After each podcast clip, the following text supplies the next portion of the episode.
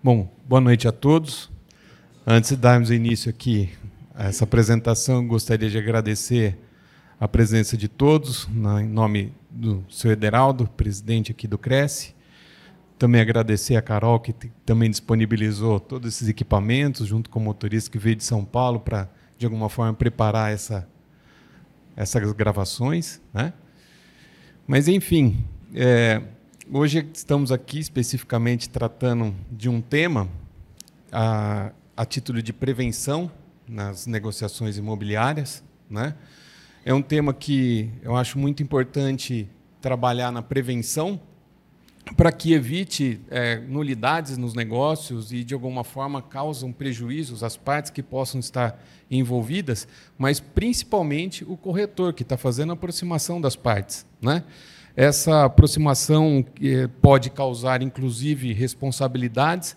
Então, vocês aqui, procurando essas informações que serão compartilhadas aqui com vocês, nós teremos muito bem uh, evitar que, de alguma forma, cause prejuízo às partes envolvidas, principalmente vocês, que são os responsáveis pela intermediação. Tá? Eu vou pular a apresentação, porque eu já também agradeço mais uma vez o Ederaldo, ele já apresentou o currículo, então eu aqui vou ultrapassar esse pedaço, tá bem? Tratando especificamente sobre os direitos e obrigações, tá? Vocês, como corretores de imóveis, têm o direito de exercer a profissão e aqui delegado por intermédio da, da lei específica né, do Cresce, é uma lei que tem desde 1978 e também com seu regulamento com decreto, e ali vocês têm o direito de exercer a profissão de corretor de imóvel de intermediação imobiliária, né? Mas como todo o direito geram as obrigações. E as obrigações eu gostaria que também destacasse a parte mais importante, mais especificamente nesse itemzinho aqui embaixo, tá? Zelar pela sua competência exclusiva na orientação técnica do negócio, reservando ao cliente a decisão do que lhe interessar pessoalmente. Pois bem, dentre as obrigações, de acordo com o Código de Ética Profissional dos Corretores de Imóveis, eu gostaria que vocês entendessem da responsabilidade que isso pode gerar nas negociações. Tá? Vocês, de alguma forma, pensando na prevenção, com essas condições, vocês estariam evitando que, de alguma forma, causasse alguns problemas. Tá? E, consequentemente, estão aí as sanções. Tá? As sanções disciplinares, que possa, de alguma forma, sofrer aqui por intermédio do próprio órgão, também as ações cíveis, que seriam as indenizações cíveis, que possa de alguma forma ser responsabilizado por indenização que possa ter causado pela má prestação de serviço, e até mesmo as ações criminais. Tá? Então, como eu disse, os direitos geram obrigações e, consequentemente, as sanções que vocês possam de alguma forma sofrer. Então, por isso que eu acho importante, tá?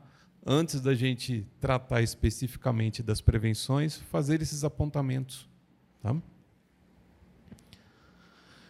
Enfim, os cuidados para intermediação nos negócios. O que é importante vocês entenderem, tá? Entender especificamente. Antes de intermediar um imóvel, é necessário verificar o quê? Que pertence a quem apresenta como dono vocês verificarem quem efetivamente é o dono do imóvel, tá? Que o dono é moral e financeiramente idôneo, ou seja, a pessoa que está de alguma forma oferecendo um produto para que vocês possam intermediar, a pessoa está de alguma forma agindo moralmente e ela tem condições financeiras de alguma forma se dispor desse patrimônio para que não possa nenhuma responsabilidade civil depois, e que o negócio não é viciado ou nulo. E como que vocês vão conseguir fazer, evitar que isso aconteça? Como que vocês vão se prevenir para que o cliente não sofram essas consequências? Tá? Lógico que aí sim vem toda a questão que vocês sabem, é, tratando especificamente do levantamento das certidões, as certidões especificamente do imóvel, que vocês estão de alguma forma usando como produto, e também na pessoa do vendedor, o vendedor que vocês estão de alguma forma representando e de alguma forma apresentando esse imóvel para pretensos adquirentes, tá? Então, tanto da pessoa natural, né, quanto da pessoa jurídica, porque hoje a empresa também pode ser proprietário de um imóvel. Então, isso é muito importante, vocês fazerem esse levantamento e entender que as certidões têm que ser tanto do imóvel quanto da pessoa, pessoa natural ou pessoa jurídica. Agora, eu não vou tratar aqui especificamente, detalhadamente, de todas as certidões, senão a gente vai passar praticamente não sei quantas horas tratando desse assunto. Né? Eu quero, de alguma forma, destacar especificamente cada uma, algumas, algumas certidões mais relevantes, tá? dessas relevâncias que vocês possam, de alguma forma, é, ser representada para vocês, vocês entenderem a razão de que tem a necessidade de levantar essa certidão. Eu acho que o mais importante é não basta simplesmente vocês buscarem essa informação e ver lá certidão negativa, certidão positiva e por que positiva, se efetivamente há possibilidade ou não de intermediar o negócio. O que eu acho que o mais importante é vocês conseguirem entender e interpretar por que é a necessidade de fazer o uso da certidão negativa. Tá? E aí, apresentando para vocês as certidões mais relevantes que eu entendo que possa, de alguma forma, prevenir as negociações, é, a, de alguma forma causar as nulidades ou, de alguma forma, evitar que o negócio não sofra as, as consequências. Com relação à certidão da matrícula do imóvel, o que, que é importante vocês conseguirem entender em cada um deles? Se o imóvel está devidamente regularizado. Por que o imóvel regularizado? Aqui em Marília, por exemplo, existem loteamentos clandestinos e existem loteamentos irregulares. É, é importante vocês terem a certidão na matrícula do imóvel individualizada, sabendo se aquele imóvel ele está em condições de ser comercializado. Então não adianta vocês terem lá uma matrícula de uma gleba de terras se ela de alguma forma não estiver individualizada daquela fração, se é daquele pedaço, se aquele, aquela gleba de terras com a sua fração ideal ou com o seu parcelamento feito, ele tenha condições de ser comercializado. Então é muito importante na certidão vocês verificarem se ele está regularizado.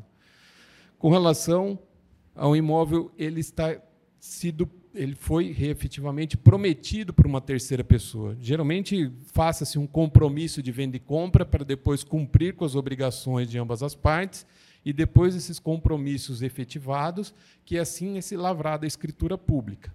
Então, as, antes de cumprir com as obrigações contratuais entre as partes, o comprador, por exemplo, ele pode se prevenir durante esse período em que ele está pagando as parcelas, fazer averbação do contrato na matrícula do imóvel. Então, ali, às vezes, aparece na matrícula do imóvel se esse imóvel foi prometido já. Tá?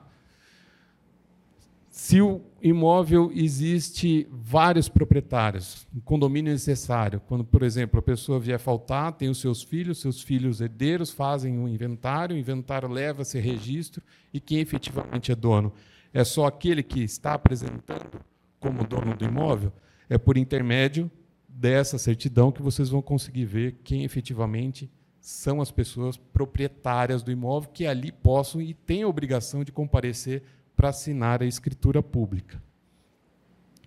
Se o vendedor é casado, né? às vezes a certidão ali consta apenas o nome do vendedor e ele houve um casamento e esse casamento foi levado a assento ou foi levado à verbação na certidão da matrícula do imóvel e ali há necessidade da outorga uxória do cônjuge, o cônjuge que tem que comparecer porque o casal tem a obrigação de se dispor do bem. Mais adiante eu vou tratar também especificamente desse assunto, tá? Se o vendedor é pessoa jurídica, pessoa jurídica, a gente tem que saber quem efetivamente é o administrador responsável para dispor os bens da, da, da empresa, o qual ele representa. Tá? se o bem está gravado com cláusula de inalienabilidade, se há usufruto ou penhorado, alienado fiduciariamente ou hipotecado. Então, existem algumas obrigações que estão lá registradas ou averbadas na matrícula do imóvel, qual imóvel ele pode ser vendido? Pode, mas quais são as obrigações, quais são as condições que devem se efetivar para se cumprir o negócio? Então, lá vai estar de alguma forma demonstrado quem efetivamente é o dono do imóvel, tanto com relação à condição do vendedor casado ou pessoa jurídica. Isso daqui também eu acho muito importante, é verificar se na certidão da matrícula do imóvel consta a verbação do contrato de locação. Às vezes vocês têm lá um, um produto que foi ofertado pelo vendedor para vender, mas esse imóvel está alugado.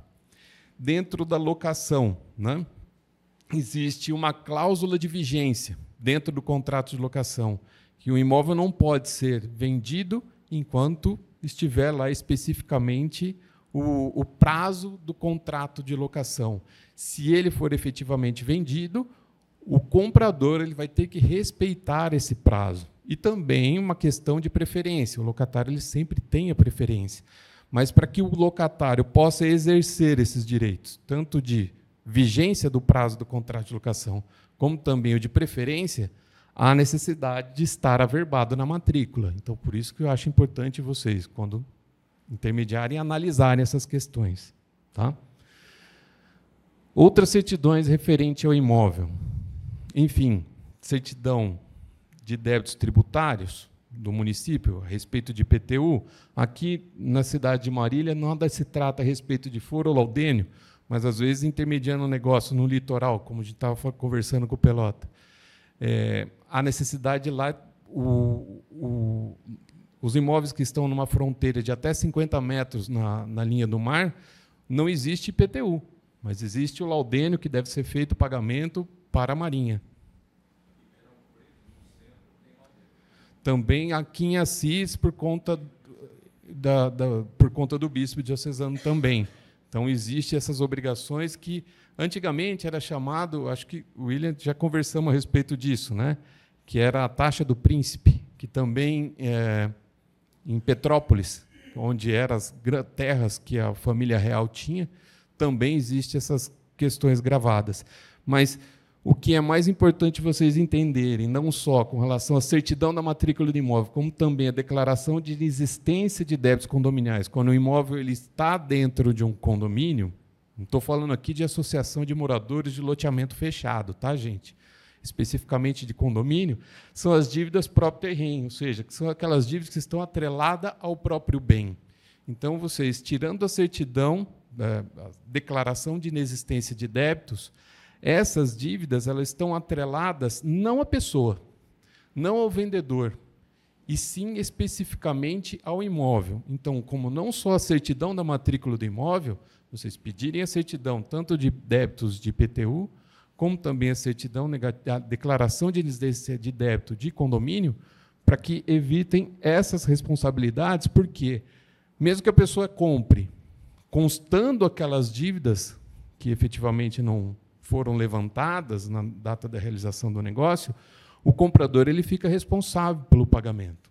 Como eu disse, são dívidas próprio terreno, ou seja, são dívidas que estão atreladas ao bem imóvel e não à pessoa, tá? A pessoa vendedora. Então, o que efetivamente o comprador teria que nesse, nesse caso fazer?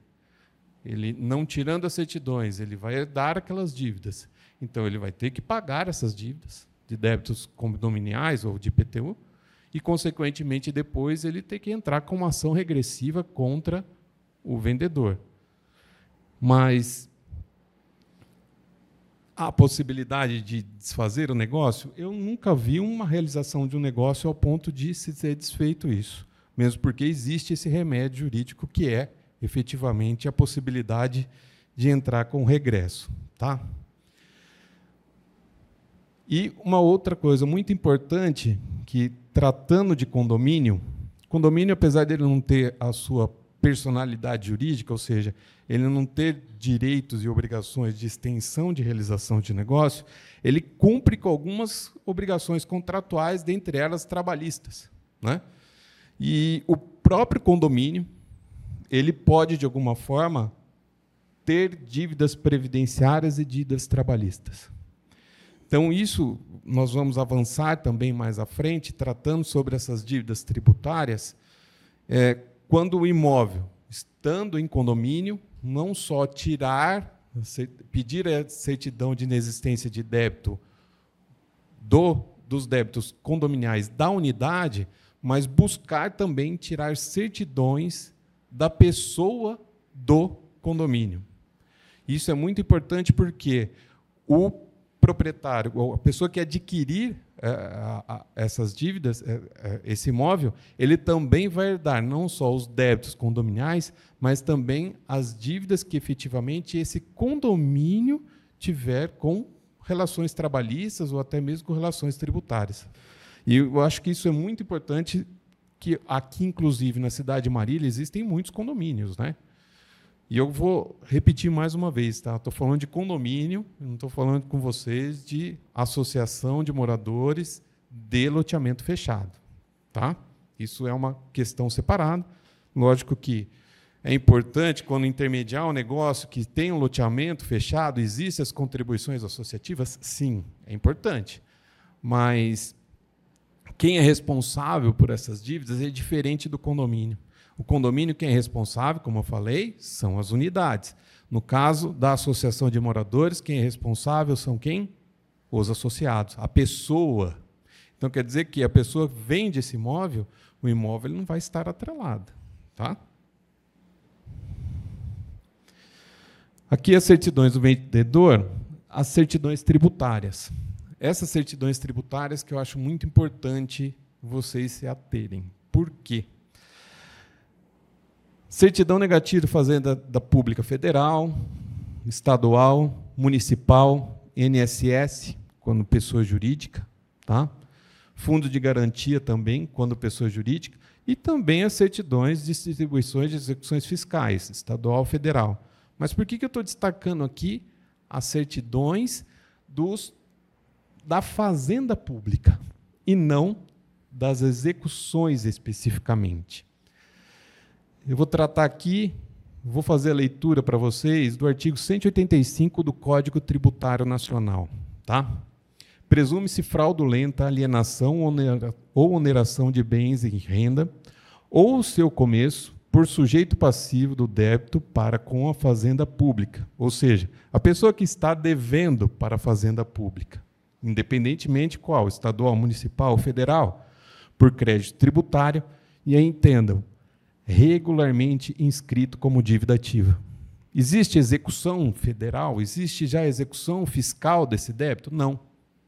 Existe único e exclusivamente o apontamento dessa dívida lá no órgão especificamente. Né? Vocês tiram as certidões? Tiram as certidões. Ah, precaução, a precaução. Por que é importante vocês entenderem isso? Porque não depende de uma execução para caracterizar a fraude. Inclusive, houveram decisões recentes né, do nosso Tribunal de Justiça que trata de que a inaplicabilidade da súmula 375 do Superior Tribunal de Justiça. O que é essa súmula? A súmula fala que para que caracterize fraude, há necessidade de estar registrado na matrícula do imóvel, ou seja, a dívida tem que estar pública na matrícula do imóvel através de uma penhora, né?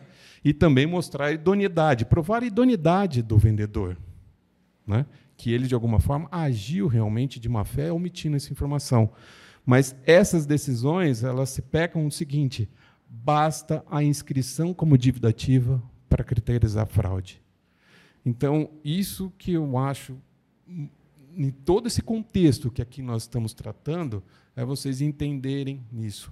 Eu já tive muitos negócios que estava assessorando, não fiz a condição de desfazer, né? Mas a gente tem que dar uma solução para que esse negócio se efetive. Então, qual era a solução? Dentro dessas obrigações, o comprador ele assumiria esse ônus, se porventura esse ônus era suficiente e correspondente ao valor do negócio. Lógico, não assumiria a mais do que efetivamente estava acontecendo, do valor que efetivamente estava sendo é, negociado com relação ao valor do imóvel. Então, no próprio compromisso de venda e compra, o comprador ele assumiria esse ônus, assumiria essa obrigação, efetivamente pagaria essa dívida é, de débito fiscal, independentemente qual seja, e aí sim depois passaria a tratar da lavratura da escritura pública. Ou até mesmo na própria escritura pública estabelecer algumas condições né, de que o próprio comprador ele assumiria esse ônus. Por quê?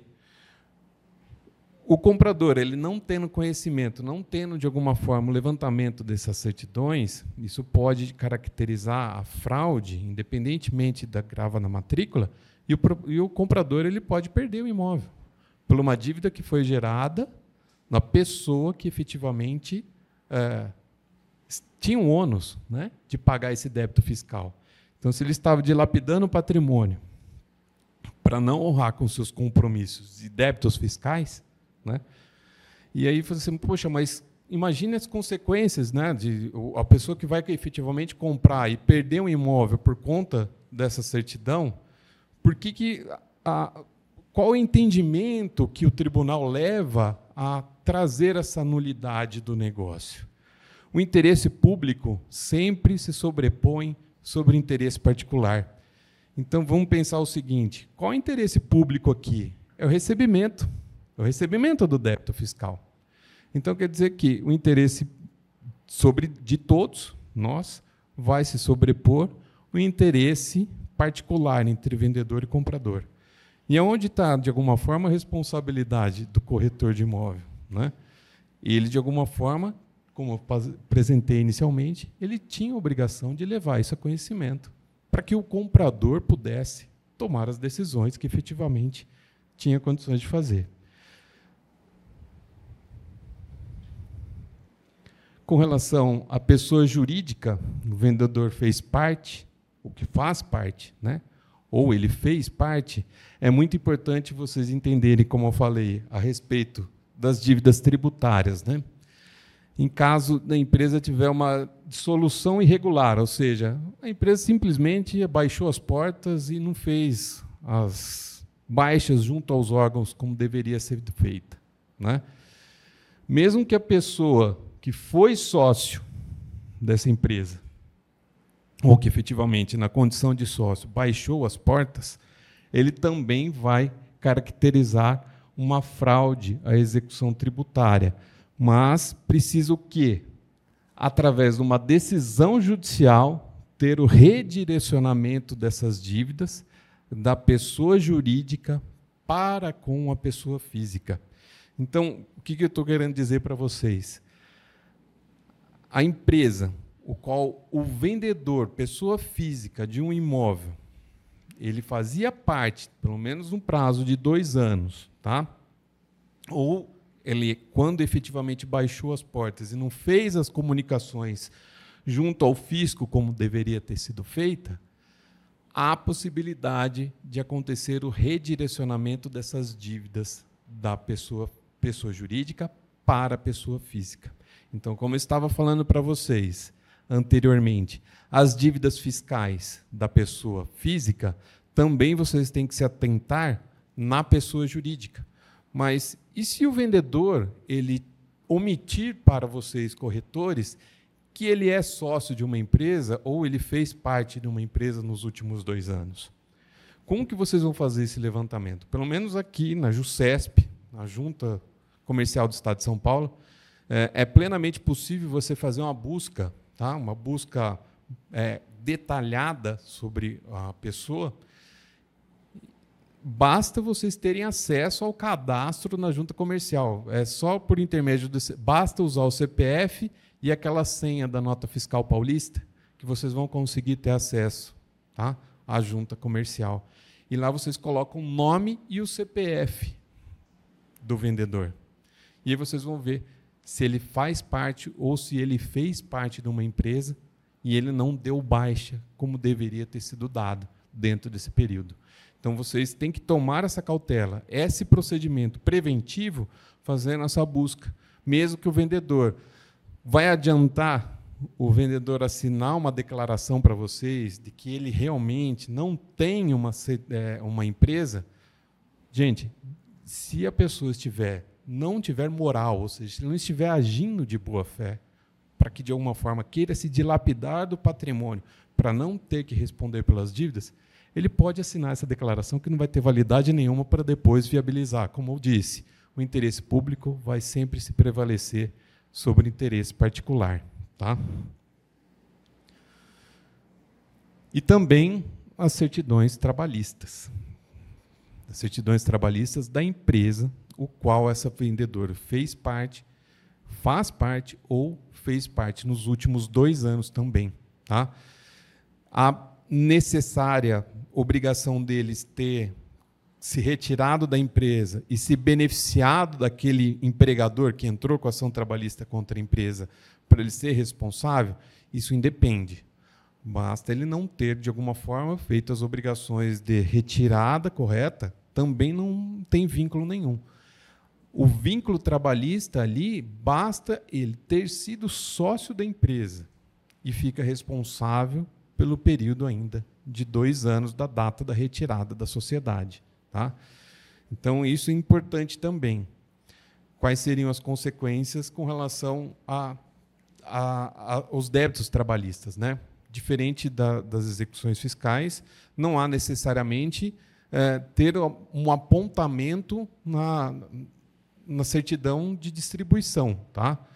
É, há obrigatoriamente o registro da penhora na matrícula do imóvel? Também não.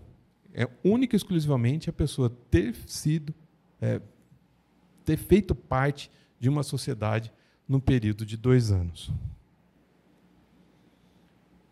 E agora, com relação a, também às certidões do vendedor, é importante vocês entenderem o que? É certidão de nascimento ou de casado, se a pessoa efetivamente for casada. Como eu falei anteriormente, né?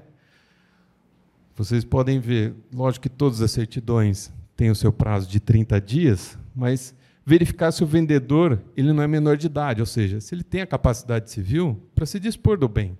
Por que, que se ele não tem a capacidade? Há obrigatoriamente autorização judicial. Tem a necessidade de entrar na justiça por intermédio com a fiscalização do Ministério Público, ter avaliação do bem imóvel, se o negócio está sendo realizado de acordo com o valor do mercado, para que depois possa, de alguma forma, o juiz pedir uma autorização que aquele bem do menor seja vendido. Tá? Então, por isso que eu acho muito importante a certidão e certidão dentro do determinado prazo de 30 dias. Por quê? Não, lógico, a certidão de nascimento vai constar ali a certidão, a data do nascimento, vocês já vão conseguir ver se há necessidade dessa autorização ou não. Mas aí um segundo item aqui, que trata se ele não é interditado. O que, que significa isso? A pessoa ela tem algum problema, vamos dizer, problema toxicológico, né? ou ela tem algum problema mental, que efetivamente a família entrou com um processo de interdição dessa pessoa, e essa pessoa tornou-se incapaz e, consequentemente, da decretação da sentença, onde o juízo, depois de passar por uma perícia médica e ver que efetivamente a pessoa é incapaz, ele também expede uma certidão de assento para que seja averbada tá, na certidão de nascimento ou na certidão de casamento da pessoa, se o caso for casado. Então, eu destaco mais uma vez: não só com relação àquelas questões tributárias, a validade da certidão no prazo de 30 dias. Porque vocês imaginam, se efetivamente vocês não se fazerem esse trabalho preventivo, as consequências que pode, de alguma forma, caracterizar a nulidade do negócio. Vamos pensar, vocês assinaram um compromisso de venda e compra, recolheu a assinatura do vendedor incapaz, né? Recebeu pelo menos ali uma, uma grande parte do valor do negócio. Esse valor, de alguma forma, já foi descontado a comissão de vocês, 100%, ou proporcional ao valor da parcela. Né? E aí depois, quando chega lá no cartório de notas, vamos lavrar a escritura, vamos lavrar a escritura, chega lá, o cartório de notas fala assim, olha, nós tiramos a certidão e a pessoa é incapaz. Então, não posso, de alguma forma, lavrar a escritura. O que vocês vão ter que fazer? O negócio vai estar desfeito. O negócio é nulo, ou seja, não tem validade, não tem por que efetivamente e não poderia ter sido feito, a não ser por uma autorização judicial. Então, aí há necessidade de buscar o Poder Judiciário para fomentar o procedimento de levantamento da autorização judicial para se efetivar um negócio. E aí a pessoa pode, de alguma forma, o comprador ele, ele pode desistir do negócio, porque, queira ou não, o negócio é nulo. Ele não vai, de alguma forma, avançar mais com o negócio com relação a essas obrigações que deveriam ter sido feitas e apresentadas na data da realização do negócio por vocês que efetivamente intermediaram o negócio. Tá? Verificar se o vendedor não é casado. Então vamos pensar o seguinte: a pessoa comprou um imóvel quando era solteiro. E nesse período ele não fez a verbação da certidão de casamento. Então você tira a certidão da matrícula do imóvel, está lá o nome da pessoa que está vendendo imóvel, solteiro. Mas só que de fato a pessoa é casada. Ele falou assim: não, pode tirar lá uma certidão de nascimento no meu Eu nasci lá na cidade de Garça, você pode ir lá tirar uma certidão. Se você tirar uma certidão de nascimento, vai constar nessa certidão de nascimento uma verbação de que a pessoa é casada. Então quer dizer que vocês vão ver que a pessoa já está agindo de má fé. Por quê? Porque ele está lucupletando, ou de alguma forma omitindo informações e que ele está transacionando um negócio para não ter que passar o dinheiro para quem? Para a esposa, que é dona dos 50% do imóvel. Né? Então é por isso que eu falei inicialmente, é ver se a pessoa tem a moral de efetivamente estar efetivando, é, transacionando, fazendo um negócio. Né? A lei exige a assinatura do cônjuge. Tá? Só tem uma exceção, quando as pessoas, o, o, o, casal, eles são casados pelo regime da separação absoluta dos bens, tá? Então aí não existe a necessidade e a única exceção que a lei determina. E a certidão da JUSESP ou cópia do contrato constitutivo da sociedade. Por que isso? A pessoa jurídica, dona do imóvel, Chega o sócio da empresa, ele está vendendo um imóvel. O que é importante vocês verificarem? Se vocês estão fazendo e transacionando um negócio com a pessoa responsável pela administração dos bens da empresa. Então, o administrador do bem, quem é o, é o responsável pela administração da empresa? É por intermédio dessa certidão que vocês vão buscar na JUSESP, eu não confio muito no contrato constitutivo da sociedade. Tá? Por quê? Porque depois pode sofrer algumas alterações. Mas o que é mais importante para mim é o que está lá no assento, o que é público e notório, para que depois vocês não sofram nenhumas consequências. Eu não vejo aqui outra condição senão buscar essa informação quando a pessoa jurídica é a proprietária vendedora do bem. Tá? Também certidões do vendedor, certidões de distribuição de falência, concordata e recuperações. Por que, que é isso importante? A pessoa entra com uma recuperação judicial. Na distribuição do pedido de recuperação judicial, 30 dias antes, 90 dias antes, desculpa, ela ainda esses negócios podem ser declarados suspeitos. O que, que significa isso? Uma empresa em crise, ela tem a pretensão de entrar com uma recuperação judicial, mas antes ela começa a dilapidar o patrimônio para, de alguma forma, não estar relacionado nos bens que serão responsáveis pelo pagamento das dívidas no futuro. Então, ela faz uma dilapidação uns 30 dias antes e depois entra com a ação. Depois o juízo faz todo o processo, enfim, a recuperação não tem condições de ser cumprida e, consequentemente, o juízo analisa e vê que é necessário decretar a falência dessa empresa. E aí o que, que vai ser feito? O levantamento. Desculpa. 90 dias antes da data da propositura do pedido de falência ou de recuperação judicial. Corresponde suspeito. Então, essa suspeição pode o quê? Trazer, ser considerado esses negócios anuláveis. Ou seja, é muito importante, não só dessas certidões, pedir também a certidão nos cartórios de distribuição. Então, veja bem, vocês tirando uma proprietário desse imóvel, pessoa física, tá? Ele é sócio de uma empresa. Vocês vão lá, entram no site da Jusesp e busca na informação se efetivamente a pessoa faz parte de um quadro societário de uma empresa. Vocês descobrem que ele está, de alguma forma, omitindo essas informações. Tá? Depois vocês buscam uma certidão de distribuição de falência da empresa o qual ele é sócio. Está ali. Está reconhecida a suspeita. Vai depender de um processo de anulação desse negócio? Vai depender. Mas o que é mais importante é vocês se prevenirem. Porque o negócio pode se efetivar, vocês podem efetivamente receber a comissão de vocês, depois passa por um processo, um credor entra com pedido de anulação e vem uma sentença de anulação. Aí o comprador tem que simplesmente devolver o imóvel. Só que ele vai ter que socorrer a justiça também para procurar o quê? O prejuízo que ele sofreu. Quem vai ser responsável pelo pagamento? Lógico, o vendedor. Se ele vai ter condições de pagar por essas dívidas, eu não sei. Mas também tem a parcela da comissão de vocês. Né? Então, acho que é muito importante essas precauções.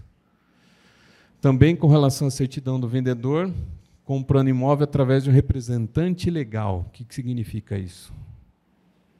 Eu estou viajando e deixo uma procuração para o Geraldo. Para o Geraldo intermediar o negócio para mim. Se eu estiver em viagem ele conseguir encontrar um comprador e esse comprador ele de alguma forma não querer esperar, ele que não, eu quero pagar à vista e lavrar a escritura agora. A procuração está aqui com o Geraldo. Mas chega, assina a procuração, recebo a, assina a escritura pública de venda e compra, o Geraldo recebe o recurso, só que o Geraldo pensa, ah, vou pegar mais nessa parte aqui, vou passar, não vou passar nada para o Luiz Henrique, eu vou para o outro lado do mundo aqui também, vou viajar e vou encontrar ele. Nesse meio tempo eu chego e falei, cadê? O negócio foi vendido e a pessoa, de alguma forma, não efetuou o pagamento. Temos que fazer o quê? Dentro de 180 dias, há possibilidade eu pedi anulação desse negócio e reaver o, bem. Então, como que vocês, na condição de corretores, vão evitar isso? Certidão da escritura pública de procuração. Primeira coisa, é verificar se a procuração ela não foi revogada antes da realização do negócio. Agora, se efetivamente não existe uma certidão em nome da pessoa o qual foi otorgada a procuração, ou seja, o representante legal, não tem uma ação entre o outorgante e o outorgado, né? ou até mesmo o outorgado ele não esteja sofrendo outros processos que possam, de alguma forma, suspeitar da idoneidade dele. Então, eu acho importante, quando não só vocês estão intermediando um negócio que tem um representante legal, também tirar certidões do representante legal do vendedor. Isso é uma questão muito delicada, justamente por conta da possibilidade de anulação dentro desses 180 dias.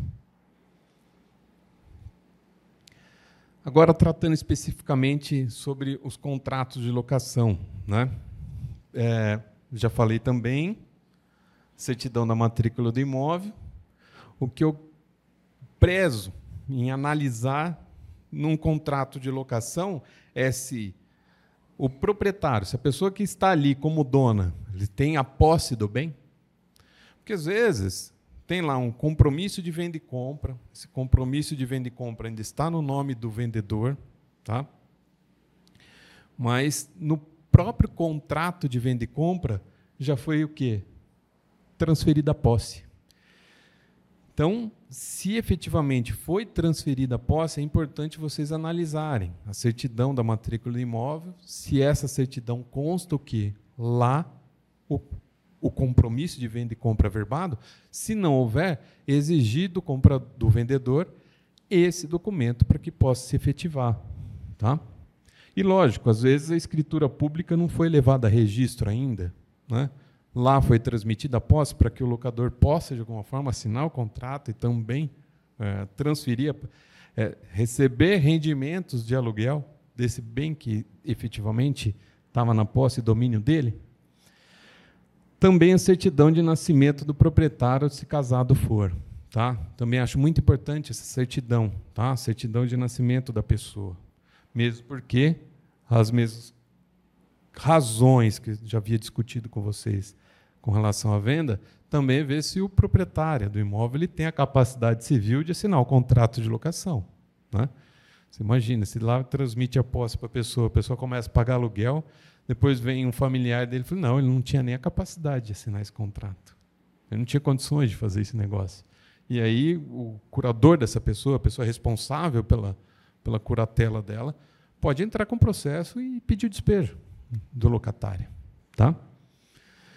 E aí também otorga o sucório do cônjuge, ou seja, o cônjuge tem que consentir com o contrato de locação? Só uma questão, só um requisito que existe lá na lei do inquilinato. Prazo superior a 10 anos. Igual ou superior a 10 anos. Tá? Então vamos pensar, um imóvel lá de um casal, eles vão alugar esse imóvel para um posto de gasolina, que são os contratos que têm mais de igual ou mais 10 anos.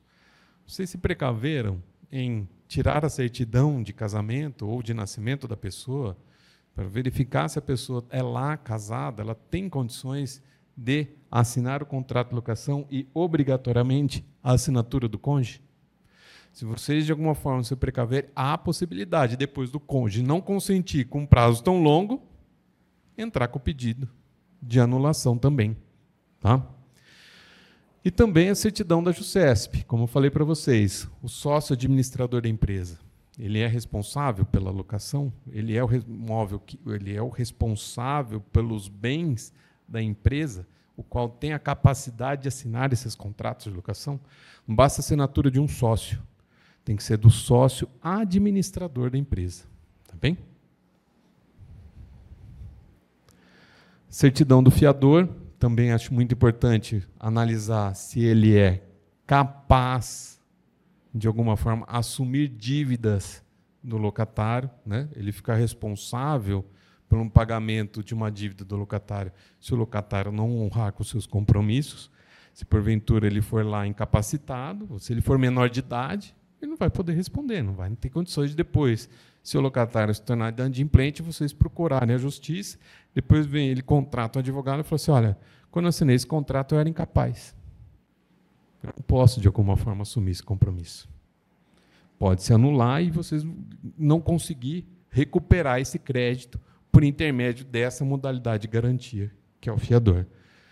Mesma coisa também com relação ao targo accessório do cônjuge. Eu já tive um caso, que era um processo que se arrastava desde 1996, era um processo que tinha bastante página. E um, um filho de um fiador me procurou. Falou assim: Olha, nós estamos para perder o imóvel. Eu não tenho o que fazer aqui. Meu pai, né, já com idade avançada, é, tem advogado aqui nesse processo, não sei o que vai acontecer, nós vamos perder o imóvel. Eu falei: Enfim, você não pode dar uma olhadinha? Enfim olhadinha num processo físico de não sei quantas páginas, eu fui direto no contrato de locação. E como eu conhecia o filho desse fiador, eu sabia que ele filho, os pais eram casados e vivos até então, eu falei assim, olha, a sua mãe não assinou o contrato de locação. Estou vendo um vício de nulidade dessa modalidade de garantia, então eu consigo excluir a responsabilidade de pagamento. E assim foi a pessoa deixou de pagar as dívidas que ele havia assumido lá em 1900 e não sei quanto. Tá? Era um processo que estava se arrastando, imóvel em leilão, eu consegui suspender o leilão, e, consequentemente, anular. Por quê? Porque o locador do imóvel ele não exigiu o quê? A outorga do cônjuge. Então, é muito importante isso. O advogado que estava defendendo a família até então não tinha se atentado a isso, não tinha ainda analisado essa possibilidade de defesa. E ele falou assim: mas como você, num processo de execução, conseguiu fazer esse levantamento? É ali um vício de nulidade e não anulação. Ou seja, nulidade significa o quê? Que o negócio nunca existiu. Anulável tem que se analisar as condições para que o juízo reconheça a fraude ou dano, ou erro, para depois sim ver se é possibilidade anular o negócio. Mas a falta de outorga uxória do cônjuge é nulo. Tá? Então, foi plenamente possível, num processo que já estava já em fase terminal de leilão, conseguir anular toda a cobrança contra o fiador. Certidão da JUSCESP. Repito mais uma vez existem empresas que comparecem como fiador. Já tivemos um caso aqui também, nesse, é, a, a, pessoa jurídica não tinha, a, a imobiliária não tinha exigido a assinatura do sócio administrador da empresa para assumir o compromisso de fiança. Eles até agiram de má fé apresentando o contrato constitutivo da empresa mas não tirou a certidão atualizada da JUSESP, onde constavam as alterações posteriores que aquele administrador que de alguma forma assinou o contrato, na época da assinatura não era mais administrador da empresa. Anulou também a garantia, tá? Enfim, análise dos documentos que possibilita transações complexas. Isso daqui eu acho que de tudo que a gente conversou, né? apontando aqui vícios, nulidades que possam, de alguma forma, anular ou ser declarado nulo o negócio. Há a possibilidade de vender um imóvel quando ele está em inventário ou em trâmite processual? É possível alugar um imóvel quando o proprietário do imóvel veio a falecer? É possível. Né? No contrato de locação, quem tem que representar, quem representa o, o espólio é o inventariante. Então, o inventariante ele pode assinar o contrato de locação. Agora, para venda, alvará judicial com anuência dos herdeiros. Então, você pede uma autorização judicial, mas para venda, há necessariamente pedir autorização judicial com o consentimento expresso de todos os herdeiros, tá? para que possa, de alguma forma, fazer a venda. E também existe também uma outra condição é a escritura de cessão de direitos sucessórios. O que significa isso? Os herdeiros saem e é substituído pela pessoa do comprador. Ele encerra o inventário e, consequentemente, faz o quê? A aquisição do bem através dentro do processo. Pode ser de um determinado bem? Pode ser feito de determinado bem. Pode ser feito de todos os bens que estão relacionados ao inventário? Também. Tá? Mas há obrigatoriamente a lavratura de uma escritura pública e venda de imóvel com registro de penhora e hipoteca. Isso daqui também eu já tive a oportunidade de assessorar o cliente na consignação do pagamento. A pessoa que compra o imóvel, tira a certidão da matrícula do imóvel, vai eu não quero assumir essa dívida. Eu quero, de alguma forma, adquirir esse bem livre e desembaraçado de quaisquer ônus. Como que ele faz? A pessoa vai lá e consigna o valor do negócio, ou parte do valor que representa aquela dívida que está lá penhorada na matrícula do imóvel, tá? e faz a comunicação por intermédio de um edital. Ele fala assim: credores, esse imóvel foi vendido e o dinheiro está disponibilizado num determinado processo. Então, vocês, ao invés de interferir na nulidade, na anulação do negócio, vá procurar os recursos do negócio que está lá disponibilizado num determinado processo. É, se porventura não vier os credores a fazer o levantamento daquele que é um correspondente da dívida que está lá vinculada ao, ao imóvel, faça a convocação por edital e o juízo que vai analisar qual é o prazo que tem para os compradores, os credores têm para reivindicar esse recurso financeiro, o levantamento desse recurso financeiro para ser, de alguma forma, receber esses valores. Tá? E também a possibilidade, como já falei, da pessoa compradora ela fazer a menção na escritura pública de venda e compra a assunção dos riscos. Né? Ela assume, né? compra o imóvel e assume a dívida que está ali averbada e registrada na matrícula do imóvel. Tá? E eu acho que é isso. Eu agradeço mais uma vez a atenção de todos vocês. Muito obrigado, Luiz Henrique. Eu vou pedir para que todos viessem aqui à frente para a gente fazer uma foto em conjunto com ele aqui.